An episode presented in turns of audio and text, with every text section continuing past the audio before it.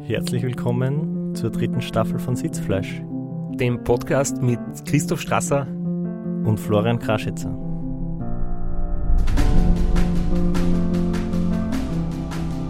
In dieser dritten Staffel geht es ums Race Around Niederösterreich, um die österreichische Meisterschaft im Ultraradsport. Und um das Duell. Das Duell zwischen uns zwei.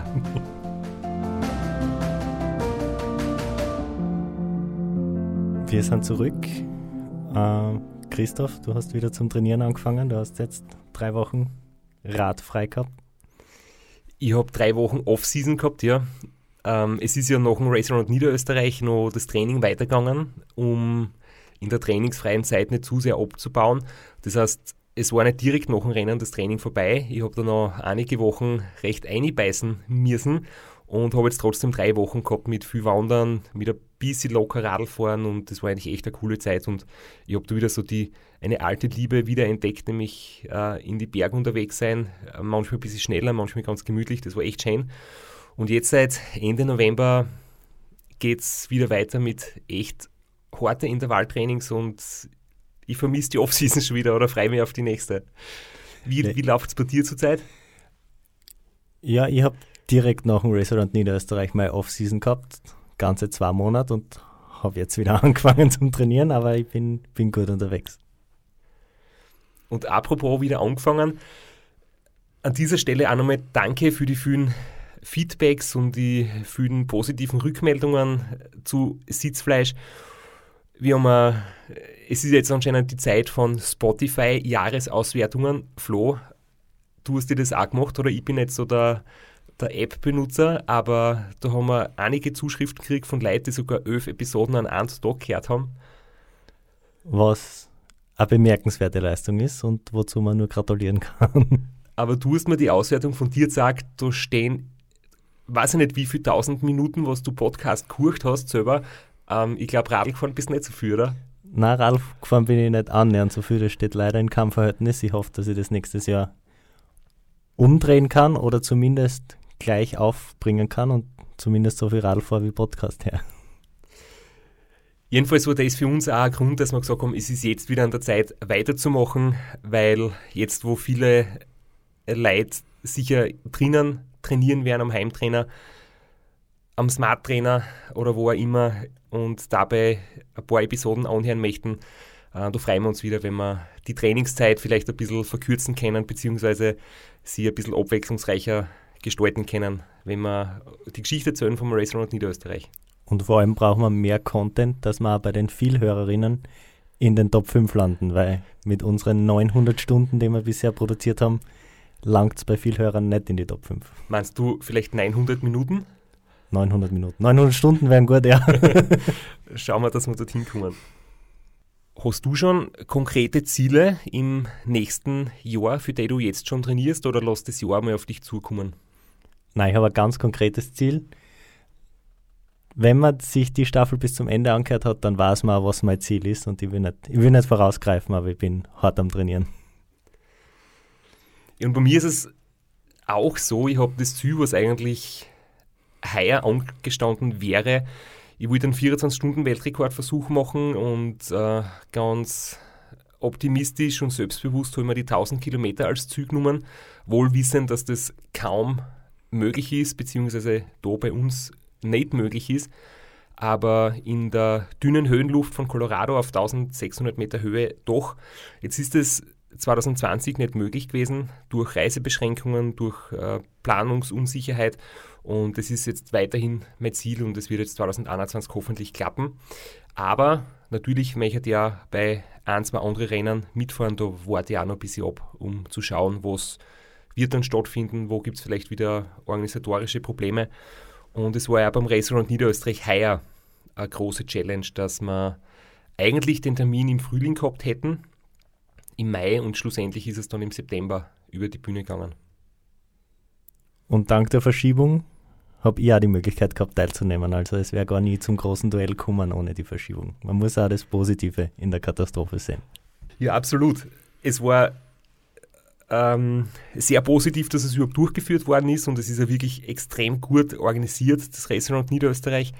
2019 ist es zum ersten Mal ausgetragen worden und das Spezielle ist, dass es rund um Niederösterreich geht, ums größte Bundesland Österreichs und die Strecke hat 600 Kilometer, exakt genau 600 Kilometer und circa 6000 Höhenmeter. Es ist aus, aus meiner Sicht konzipiert als 24-Stunden-Rennen im Ultraradfahrmodus mit Pacecars. Deswegen ist es jetzt nicht die grenznaheste Strecke und es überschneidet sie nur teilweise mit der äh, Race Around Austria Strecke. Es ist ein bisschen weiter herinnen, aber dafür halt mit dem Ziel, da 24-Stunden-Rennen auf die Beine zu stellen und das ist auch das, was den Reiz für jemanden wie mich ausmacht, um bei so einem Rennen auch mitzufahren.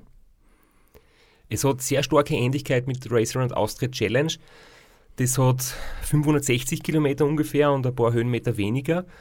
Und das macht, glaube ich, auch eine gewisse, man kann es irgendwie vergleichen. Also ich bin ja 2018 schon bei der Challenge mitgefahren. Äh, beim Restaurant Niederösterreich war das jetzt das erste Mal. Und jetzt haben wir natürlich im Vorfeld schon überlegt, anhand der Leistungsdaten, äh, wie viel Watt werde ich fahren können, wie viel Zeit ist realistisch, welche Durchschnittsgeschwindigkeit ist realistisch. Und ich bin da ein bisschen ein Wettkampfdenker und da hilft mir das natürlich schon, wenn ich ungefähr weiß, auf was lasse ich mich da ein. Und durch Trainingsauswertungen und Leistungstests und einfach viele Rennen, die ich schon gemacht habe, weiß ich auch, wie viel, wie viel ich dann wirklich realistischerweise drucken kann und machen wir da eigentlich ganz realistische Ziele. Und zu denen kommen wir dann noch später. Ich sehe schon wieder vor mir liegen die deine Marschtabelle, mit der ich heuer nichts zu tun gehabt habe, weil ich ja mein eigenes Rennen gefahren bin.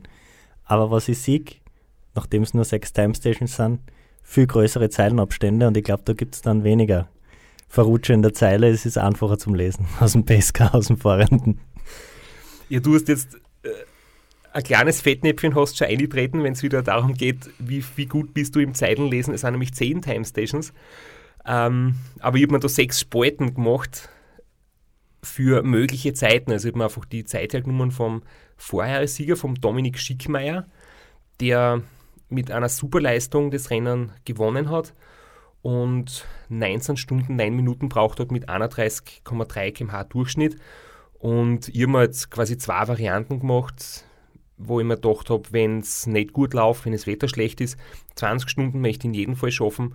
Und wenn es richtig gut geht, habe ich da stehen 17 Stunden, 35 Minuten ist das Bestmögliche, wo ich mir denke, das ist mit 34 km/h Durchschnitt realistisch, wobei ich natürlich die Schätzung abgegeben habe, wie ich die Strecken noch nicht kennt habe. Und vielleicht gehen wir gleich jetzt auf die Strecken ein. Wir haben sie beide nicht gekannt und haben uns zwei Wochen vorm Start überlegt, naja, schauen wir uns einmal den Teil mit den meisten Höhenmeter an. Vielleicht erzählst du mal von unserer kurzen Trainingsrunde. Ja, also die, den ersten Teil der Strecken kann man vielleicht so charakterisieren, es ist äh, leicht hügelig, es geht durchs Waldviertel, Start und Ziel ist ja in Weitra und das ist eine Strecken, die wir vom Racer und Austria kennen. Also ich am Radl, du als Betreuer im Auto, wir sind nicht auf der ganz gleichen Strecke, aber es ist doch von der Topografie her ziemlich ähnlich.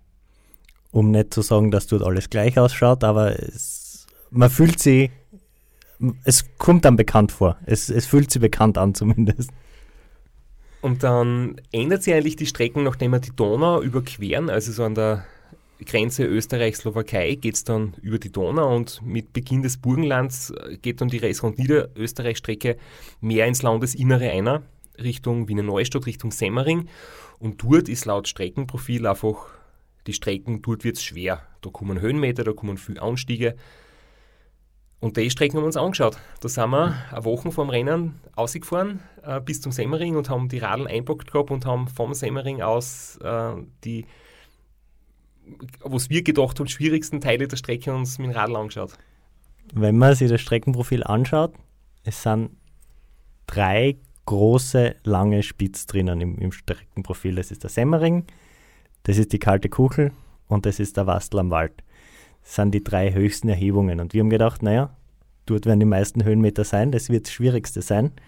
Und dann haben wir uns die drei Berge angeschaut, sind die drei abgefahren und sind dann wieder ins Auto und sind wieder zurück nach Graz gefahren und haben dann beim Rennen ein bisschen gebüßt, aber dazu kommen wir wahrscheinlich ein bisschen später. Ja, es ist auch wie beim Race Across America so, dass die größten Erhebungen im Streckenprofil nicht immer die schwierigsten sind und dass die scheinbar kleinen Hügeler vielleicht auch doch mehr zur Verzweiflung bringen, als man rein vom Streckenprofil her glaubt. Aber ja, das werden wir dann noch im Detail hören. Vielleicht ein bisschen zurück zur, zu unserer Motivation. Warum haben wir uns angemeldet? Warum hast du dich angemeldet? Du hast das schon angesprochen. Eigentlich von deiner Trainingsplanung her. Das Rennen wäre im Mai gewesen, es war für Mai geplant und du hast dich für die Austragung im Mai angemeldet.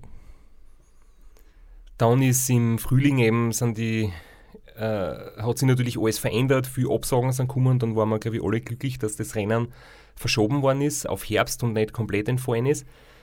Und mein zweiter geplanter Rennhöhepunkt wäre das Race Around Dänemark gewesen. Das habe ich dann auslassen, weil du war es einfach äh, quasi unmöglich, äh, im Mai nach Dänemark zu reisen. Ja, und dann war ich nachdem wir die 24 Stunden nicht geklappt haben, war im Race Around Austria und das Race Around Niederösterreich im Herbst war dann sozusagen die Alternativplanung. Und für dieses Jahr mehr oder weniger echt spontan entstanden, oder? Die Idee durch das, dass du im Frühling mehr oder weniger, ohne es vorgehabt zu haben, mehr Zeit gehabt hast zum Trainieren auf einmal.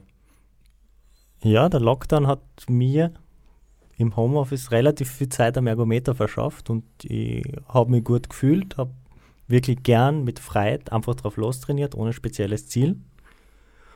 Und war dann im Sommer relativ fit und habe mir dann in meinem Urlaub ziemlich spontan am letzten Tag der Anmeldefrist, wo ich dann 200 Euro mehr als notwendig gezahlt habe, noch, noch angemeldet für das Rennen und äh, so ist es bei mir dann dahergegangen. Du hast ja im Frühling oder im Frühsommer sogar einen Everesting-Versuch gemacht, oder? Das war, da war quasi der Formhöhepunkt durch die Trainingszeit im Lockdown erreicht und diesen Everesting-Versuch, war der komplett spontan oder hast du da schon irgendwas im Hinterkopf gehabt? Nein, ich habe meine gute Form gehabt und habe gedacht, ja, irgendwas, irgendwas muss jetzt her. Und das Everesting wollte ich schon ewig machen, also bevor it was cool, aber es ist jetzt dann in den letzten Jahren, hat es dann irgendwie jeder gemacht und immer gedacht, naja, wann, wenn nicht mit der guten Form das einfach einmal probieren. Und ich bin da ziemlich blauäugig und naiv daran gegangen, habe die vollkommen falsche Strecken und habe es aber dann trotzdem durchzogen in über 13 Stunden, aber es war Spaß und äh, hat mir gezeigt, dass ich wirklich nicht so schlecht benannt bin. Und dann, das, was du gesagt hast, ähm, der Urlaub, du bist ja quasi nach der Racer und Austria Zieleinfahrt mehr oder weniger Volley dann äh, abgereist, warst beim Feiern am Abend gar nicht mehr da, in St. Georgen ähm, und du hast dann im Urlaub erst die entschieden, oder, dass tatsächlich quasi dein kleines Formtief, das über den Sommer entstanden ist, wieder ausbesserst und die wirklich anmeldest. Ja, der Urlaub war am, am Rad, eine kleine Bikepacking-Tour und da habe ich gemerkt, dass die, wenn man eine gute Basis hat, dann kommt die Form relativ schnell zurück. Und äh, das habe ich gemerkt, habe mich gut gefühlt und habe mir gedacht, jetzt rede ich schon so lange davon, wie das Ultracycling ausschaut aus dem Betreuerauto, vor allem Straps hinterher. Jetzt mache ich es selber wieder mal.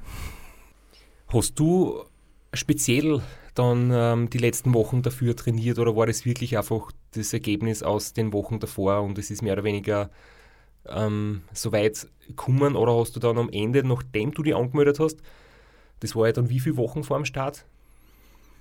Das war, müsste sein, Monat ungefähr? Ein Monat circa. Hast du im letzten Wochen. Monat dann noch speziell trainiert? Naja, von dem Monat war ich zwei, zwei Wochen nur Urlaub.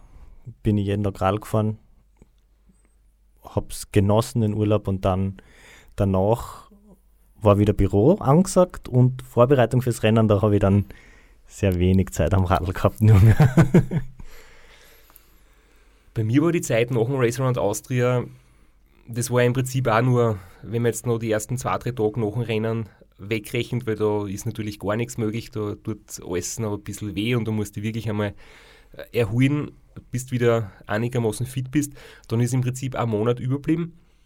Und da habe ich dann nach den Trainingsvorgaben vom Max Kinselbauer mir natürlich, ja, es waren kurze und harte Einheiten, wie ich mich vorbereitet habe. Das war jetzt am Anfang nicht so lustig, weil irgendwie hast in deinem Hinterkopf, boah, ich habe gerade ein großes Rennen geschafft und sogar gewonnen und Streckenrekord und jetzt hätte ich mir ein bisschen Pause verdient.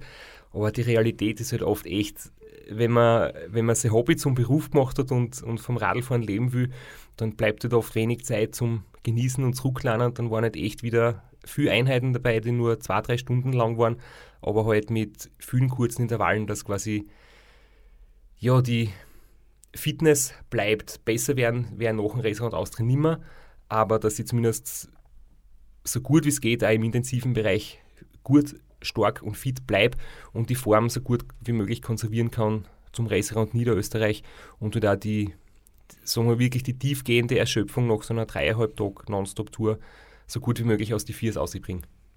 Und wenn du das professionell machst, so wie du, dann spielt natürlich auch ein bisschen hinein, dass du natürlich deinen österreichischen Meistertitel verteidigen willst und nicht ganz schlecht am Start stehen willst. Das spielt mit, ja. Es hat 2018 habe ich den Meistertitel schon einmal gewonnen. Da war es die Erstaustragung, wo das der Radsportverband auch wirklich aufgenommen hat. Ähm, 2019 war es dann der Dominik Schickmeier und 2020 haben wir gedacht, ist wieder ein gutes Jahr, um das wieder zurückzuerobern. Schade war natürlich nur, der Dominik war im Frühling, im Mai in, super in Form, hat als Titelverteidiger an den Start gehen wollen und durch die Verschiebung und, und ein paar private Entscheidungen bei ihm hat er im Herbst dann leider nicht mehr teilgenommen. Das heißt, einer der, der ganz, ganz guten Fahrer war leider nicht am Start durch die Verschiebung. Aber dafür auch da gibt es Positives zu berichten, hat der Robert Müller, der beim Restaurant Austria so extrem gut gefahren ist und Zweiter geworden ist, sich noch kurzfristig entschieden, so ähnlich wie du, dass er im letzten Moment sich noch anmeldet. Und das heißt, ich habe jetzt plötzlich einen, einen anderen, extrem starken Konkurrenten gehabt, wo ich gewusst habe, wenn ich da gewinnen will, muss wirklich alles wieder passen. Da rufen zwei Fahrer ein Duell aus und anscheinend nimmst du nur eins ernst. Also mein Federhandschuh hast nicht aufgenommen, den vom, den vom Robert schon. Na, ganz so ist es nicht. Wir haben ja uns eigentlich was ausgemacht, weil im Frühling ähm, war der ursprüngliche Plan, es gibt zwei Startblöcke. Die ganz schnellen Fahrer starten am Abend und die nicht ganz so schnellen Fahrer, ich will jetzt da nichts Beleidigendes sagen, äh, dir gegenüber starten etwas früher und, und wären sechs Stunden gedacht gewesen. Du hast dir gesagt, du sagst bei der Rennleitung Bescheid, du möchtest im ersten Block starten und hast damit gerechnet, dass du sechs Stunden vor mir auf die Strecken gehst und jetzt wäre das Duell folgendermaßen gewesen. Ich starte sechs Stunden vor dir und komme vor dir im, im, Ziel an. Das, das war der Plan. Äh, aber nachdem sie das dann so spät in den Herbst verschoben hat, war das mit den Startzeiten so nicht mehr möglich, weil es einfach im September schon viel früher finster wird und dann kann man die Blöcke nicht mehr so auseinanderziehen und dann im Endeffekt bin ich dann nur zwei Stunden vor dir gestartet. Was es für mich so realistisch bin ich dann schon sehr schwierig gemacht hätte, vor dir anzukommen. Ja, und ich bin auch realistisch und deswegen habe ich mir gedacht, der Flo ist ein guter Konkurrent, aber der Robert Müller ist vielleicht ein noch besserer Konkurrent und es waren ja viele andere Namen auch noch am Start. Aber das schauen wir uns nachher an. Ich würde sagen, horchen wir uns einmal an, wie so die Stimmung vor dem Start war. Du warst quasi schon fast abfahrbereit und ich habe noch ein paar Stunden Zeit gehabt, bis es dann losgegangen ist. Wir stehen jetzt ungefähr eine Stunde vor dem Floßheim Start.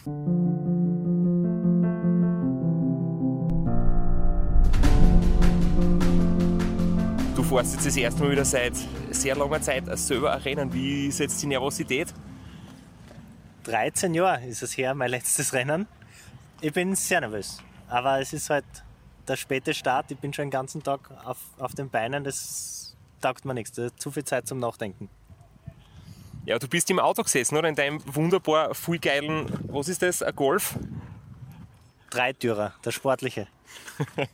also klassisches Radlrennen wie damals in die guten alten Zeiten äh, mit einem kleinen Auto im, als Betreuerteam.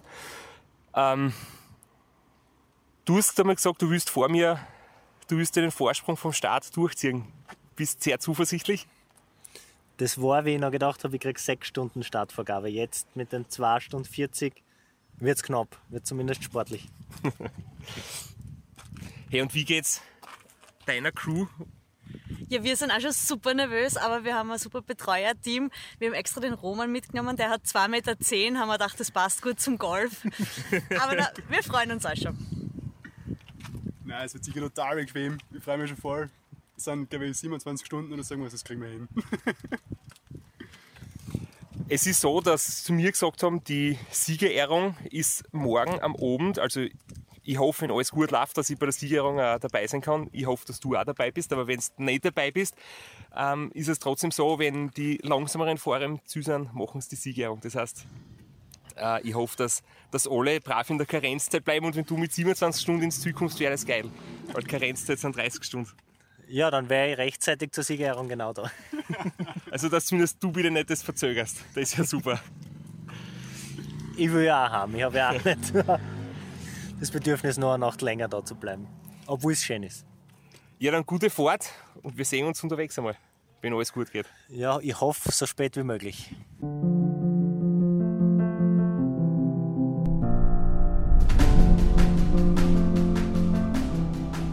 Kamerakind Christoph bei seinem ersten Interview, seinem ersten Live-Interview.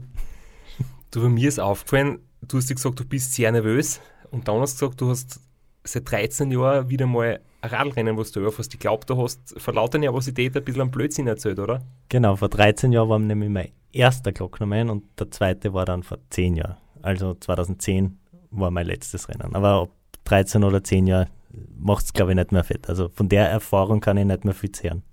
Aber waren nicht 24-Stunden-Rennen auch noch dazwischen? Ja, natürlich. Ich bin auch letztes Jahr 2019 ein 24-Stunden-Rennen in Hitzendorf gefahren. Das war so ein bisschen auch mein, mein Anhaltspunkt, woran orientiere ich mich, wie gebe ich meine gewünschte Zielzeit an. Da bin ich dann auf die 27 Stunden gekommen, weil in Hitzendorf bin ich in 24 Stunden mit den halberten Höhenmetern äh, genau 600 Kilometer gefahren, 598, aber sind wir da nicht so. Und äh, dann beim Everesting habe ich aber die Höhenmeter geschafft und habe gemerkt, ich bin ein bisschen besser drauf wie beim 24-Stunden-Rennen vor einem Jahr. Und deswegen haben wir gedacht, ja, 27 Stunden, das klingt nach einem guten, realistischen Ziel. Wenn wir vorher kurz über die Faszination geredet haben von, von diesen Rennen, also von Rennen in der Distanz, wollte ich auch noch dazu sagen, dass zu mir oft gesagt wird, das ist ja für mich quasi nur ein Sprint oder das ist ja äh, eigentlich eine Kurzdistanz und es ist ja nicht so schlimm. Das stimmt dort auch noch bedingt, weil natürlich in Relation zum Racer und Austria ist es nicht so weit und man ist nicht so lang unterwegs, aber ich finde, ähm, anstrengend und hart sind die Sachen immer in dem Ausmaß so schnell, wie man es angeht. Und gerade auf dieser Distanz finde ich, dass die Konkurrenz oft viel dichter zusammen ist, weil du viele Fähigkeiten nicht so ausspülen kannst. Da geht es wirklich ums, ums körperlich fit sein, ums Rennen fahren, um schnell sein. Da brauchst du nicht wirklich mit Stoffentzug umgehen, du musst nicht ähm, Sitzpositionsprobleme am Radl beheben. Und viele Sachen, die bei mehrtägigen Rennen auftreten, kommen bei den kurzen Rennen eben nicht so wirklich ins Spiel. Und es muss trotzdem perfekt laufen, weil wenn ich jetzt da zum Beispiel einen Penalty kriege von 15 Minuten oder mich vervor oder einen technischen Defekt habe, bei einer Vorzeit von circa einem Tag fällt eine Viertelstunde verlorene Zeit viel mehr ins Gewicht, wie wenn ich acht Tage unterwegs bin. Da kann ich die Viertelstunde wieder besser einholen. Das heißt, ich finde, wenn man da jetzt auf eine Platzierung fährt und ganz vorn sein will, muss bei diesen kurzen Rennen muss es oft noch besser laufen, weil du da keine Fehler erlauben kannst und auch keine Schwächephasen. Die reine körperliche Leistungsfähigkeit hat einen noch höheren Stellenwert auf so kurzen Rennen, ja. Das, da gebe ich dir recht. Und ohne jetzt das äh, despektierlich zu meinen, die Crew ist weniger wichtig. Natürlich tun Crewfehler weh, weil jede Zeit doppelt äh, so schwer wiegt, jede verlorene Zeit. Aber es gibt weniger Möglichkeiten, Crewfehler zu machen, nachdem du ja außer zum Pinkeln äh, nicht absteigst bei so einem Rennen. Und apropos Crew, wir haben es jetzt eh schon beim Zuspieler kurz gehört. Äh, wer hat dich betreut? Wie wart ihr da aufgestellt? Äh, meine Freundin, die Sabine, der Roman, ein Freund von mir und später, der war bei dem Interview noch nicht da, der ist erst, da war ich schon zwei Stunden unterwegs, zu uns gestoßen, mein Bruder. ich hab's da gleich alles ausgereizt, also auch Crew-Wechsel äh, quasi oder Crew-Tausch unterwegs. Du ist mit einem halben Team starten ist auch ziemlich mutig. Ja, mit äh, zwei Drittel vom, vom Team, ja. mein, mein Bruder ist Lehrer und so flexibel er in den Sommerferien ist und so viel Zeit er hat, aber wenn er Freitag bis 12 Uhr Unterricht hat, dann hat er Freitag bis 12 Uhr Unterricht. Da gibt es nicht eine Stunde früher gehen oder Zeitausgleich nehmen. Das geht leider nicht. Und äh, dann ist er hinterhergefahren äh, nach dem Start und hat dann, also ist ziemlich weit hinterhergefahren, also wirklich erst nach, nach zwei, drei Stunden zu uns gestoßen, das Auto irgendwo in der Pampa abgestellt noch schnell einen WhatsApp-Status an sich selber gestickt, damit wir in zwei Tagen das Auto wiederfinden. Äh, war abenteuerlich, aber ab dann waren wir zu dritt. Ja, und mein Team war super gut wieder eingespielt, weil einfach Leute dabei waren, die schon öfter solche Rennen gemacht haben, nämlich äh, der Lex Carelli, Fotograf und Betreuer seit 2000 2008 war er das erste Mal dabei, er war bei jedem Race Across America dabei. Dann der Manuel Hausdorfer, der Hausi, auch Fotograf und in dem Fall, wo zwei Fotografen dabei waren, hat der Hausi dann äh, die Autofahrer und gute Seele und Mädchen für alles Rolle übernommen. Und der Philipp war auch mit, der bis jetzt beim RAM das Wohnmobil gemanagt hat. Ähm, der hat sich um meine Ernährung, ums Laptop-Protokoll gekümmert. Und es waren eigentlich drei Leute, die ja schon sehr erfahren waren, aber trotzdem natürlich alle für die, natürlich haben wir alle drei das Rennen zum ersten Mal gemacht, logisch, aber ich habe gewusst, ich kann mich auf die verlassen. Und zum Philipp möchte ich noch sagen, wir haben ihn ganz kurz erwähnt bei der Zieleinfahrt vom Race Around Austria. Äh, ich habe mit ihm gesprochen, er hat es uns nicht böse genommen, dass er da vielleicht ein bisschen botschert weggekommen ist. Ist, äh, er hat es sehr sportlich genommen und freut sich, dass er erwähnt worden ist. Er hat in unserer RAM-Gruppe sogar geschrieben, jetzt ist er berühmt, er hat den Durchbruch geschafft. Was mich fasziniert hat, wie, wie wir uns da vor dem Start getroffen haben, ich habe mir das Auto angeschaut und ich habe mir gedacht, das gibt's doch nicht. Ich, ich glaube das nicht. Wir haben irgendwie uns beide vorher ein bisschen ausgetauscht und, und uns gegenseitig irgendwie so geholfen mit Tipps, äh, was brauchen wir beim Auto, was brauchen wir nicht.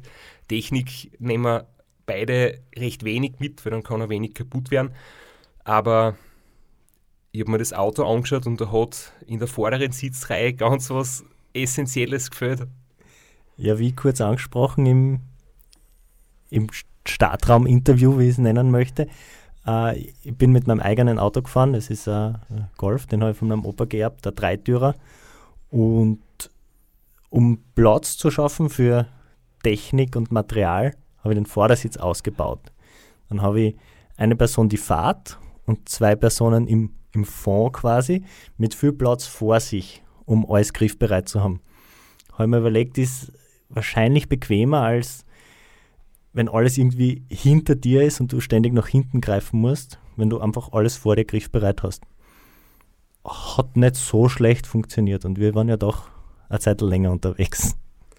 Ich habe das super gefunden. Äh, äh, in die Jahre gekommener Golf, also jetzt nicht best gemeint, aber einer, der schon viel mitgemacht hat und anscheinend auch sehr robust ist und gut haltet, ohne Beifahrersitz, das ist echt eine super Konstruktion gewesen.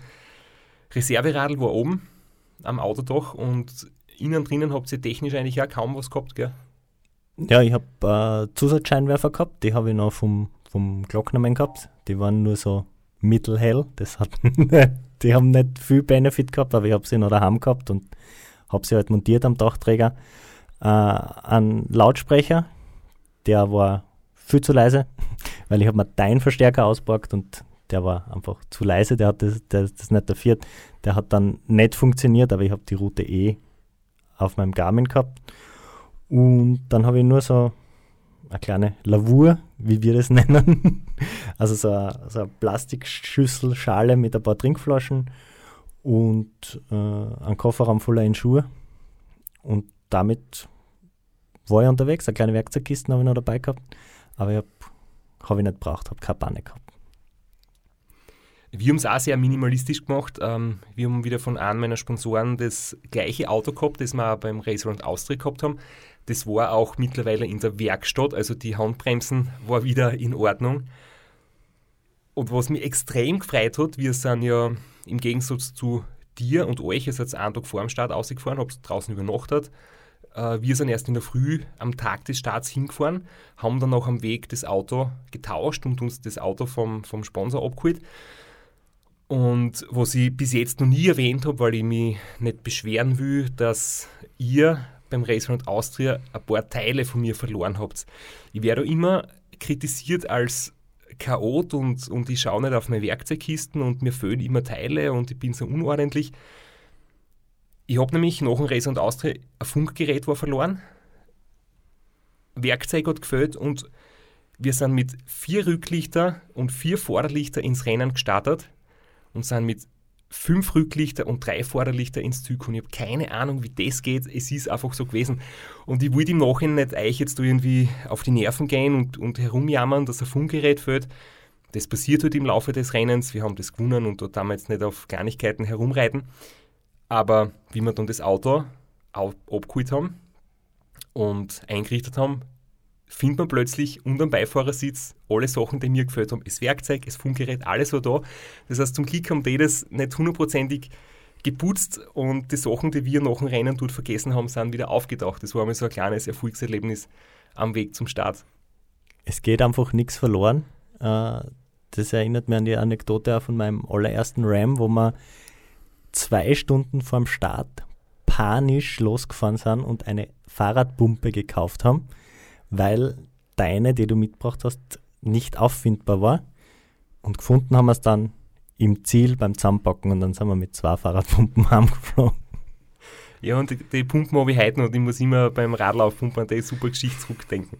Grundsätzlich haben wir die Technik auch minimalistisch gehalten. Wir haben nicht einmal Zusatzlicht gehabt, weil die Überlegung war, erster Teil der Strecke ist recht simpel, wenig Abfahrten, wenig Kurven, da geht es viel gerade und flach dahin, da reicht das normale Licht vom Auto und sonst kaum Elektronik drinnen, eben nur Lautsprecher mit einem kleinen Verstärker und der Rest wird über Funkgeräte gemacht und das war es eigentlich. Man braucht da im September keine Kühlbox und, und sonstige Dinge. Das heißt, das war wirklich das Motto, nehmen wir so wenig wie, wie irgendwie geht und kann unterwegs sein, am wenigsten passieren und am wenigsten schief gehen ja, Kühlbox braucht man wirklich nicht. Es ist eher, dass du schaust, dass irgendwo noch Auslässe von der Heizung vom Auto findest, um alle möglichen Sachen noch irgendwie warm zu kriegen, weil es war verdammt kalt.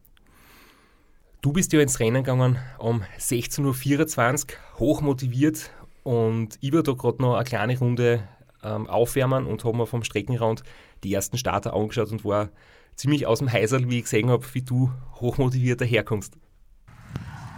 Geh mal, jawohl! Sitzfleisch, Alter!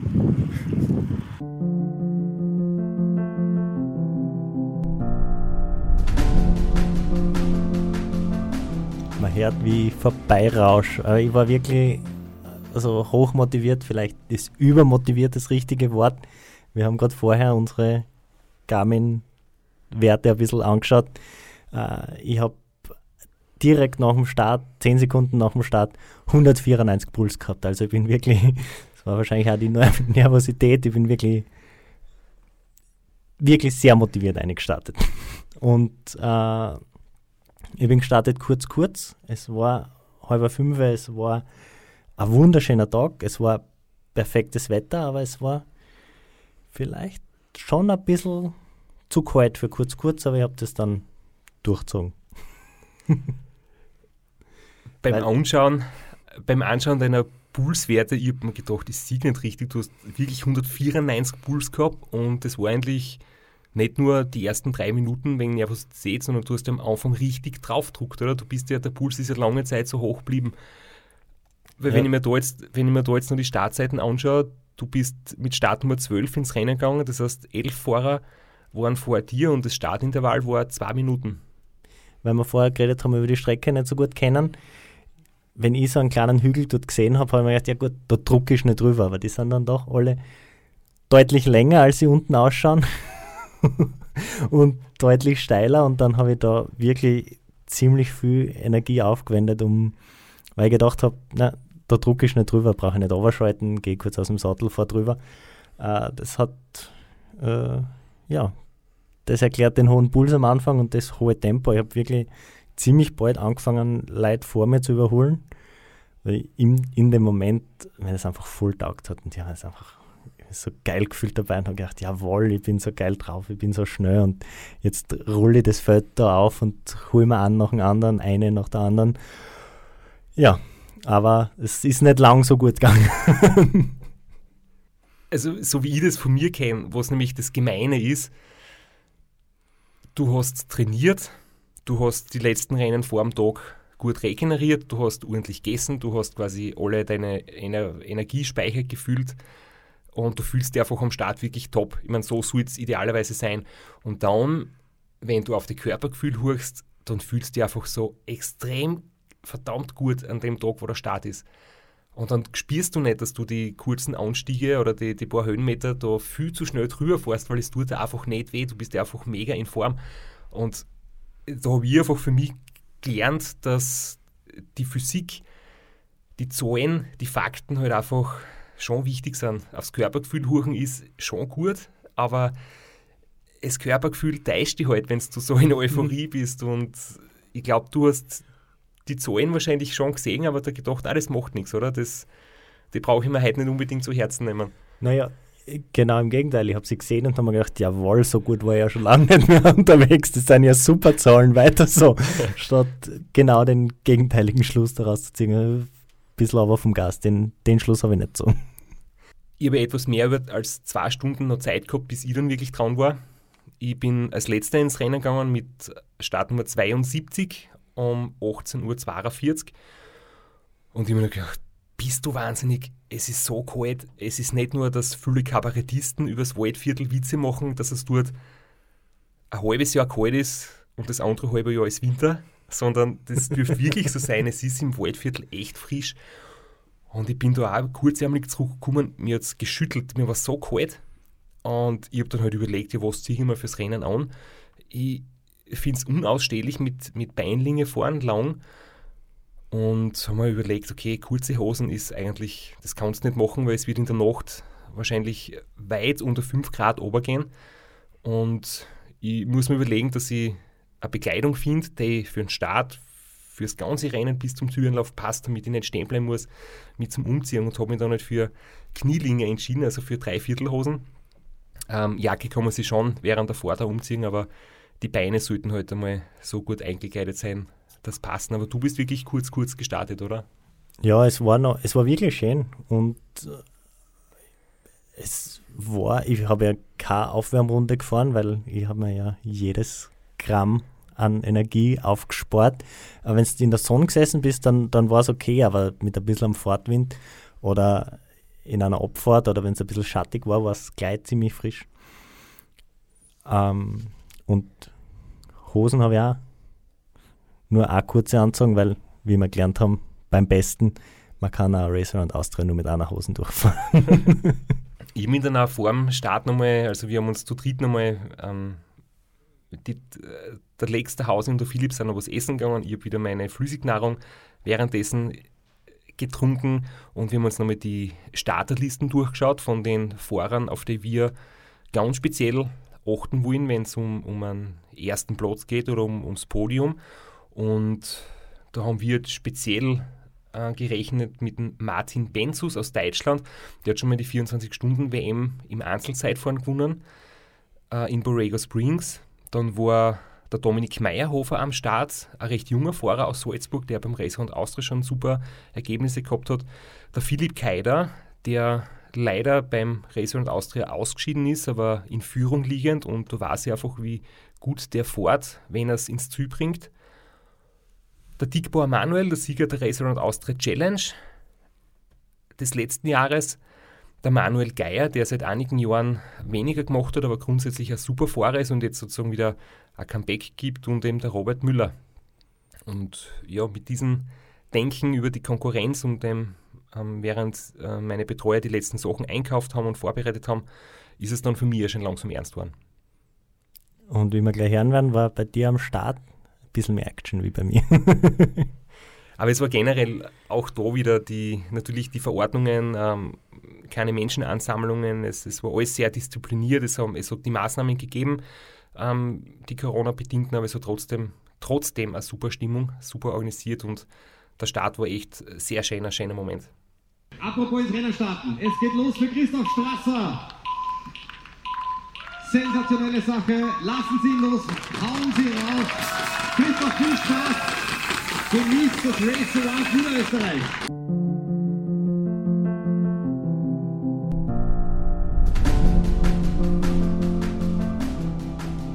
Zu dem Audiofile gibt es ein Video, das habe ich gerade gesehen. Ich habe gesehen, du bist ja klein ins Pedal reingekommen. Ich habe ja da über das Kopfsteinpflaster und mit meinem hohen Puls ein bisschen dauert, bis ich ins zweite Pedal reingekommen bin. Ja, es ist mir fort äh, am, am, Startplatz in Weitra los. Das ist ja wirklich ein wunderschönes Altstadtzentrum. Äh, es ist ja, Weitra ist ja bekannt für die schöne Altstadt und auch die riesengroße Brauerei. Und durch das Stadttor aussieht, ja, da ist es ziemlich rumpelig und wenn du nicht sofort ins Pedal kommst, wirst du wahrscheinlich länger brauchen, bis du den Asphalt erreichst und einklicken kannst.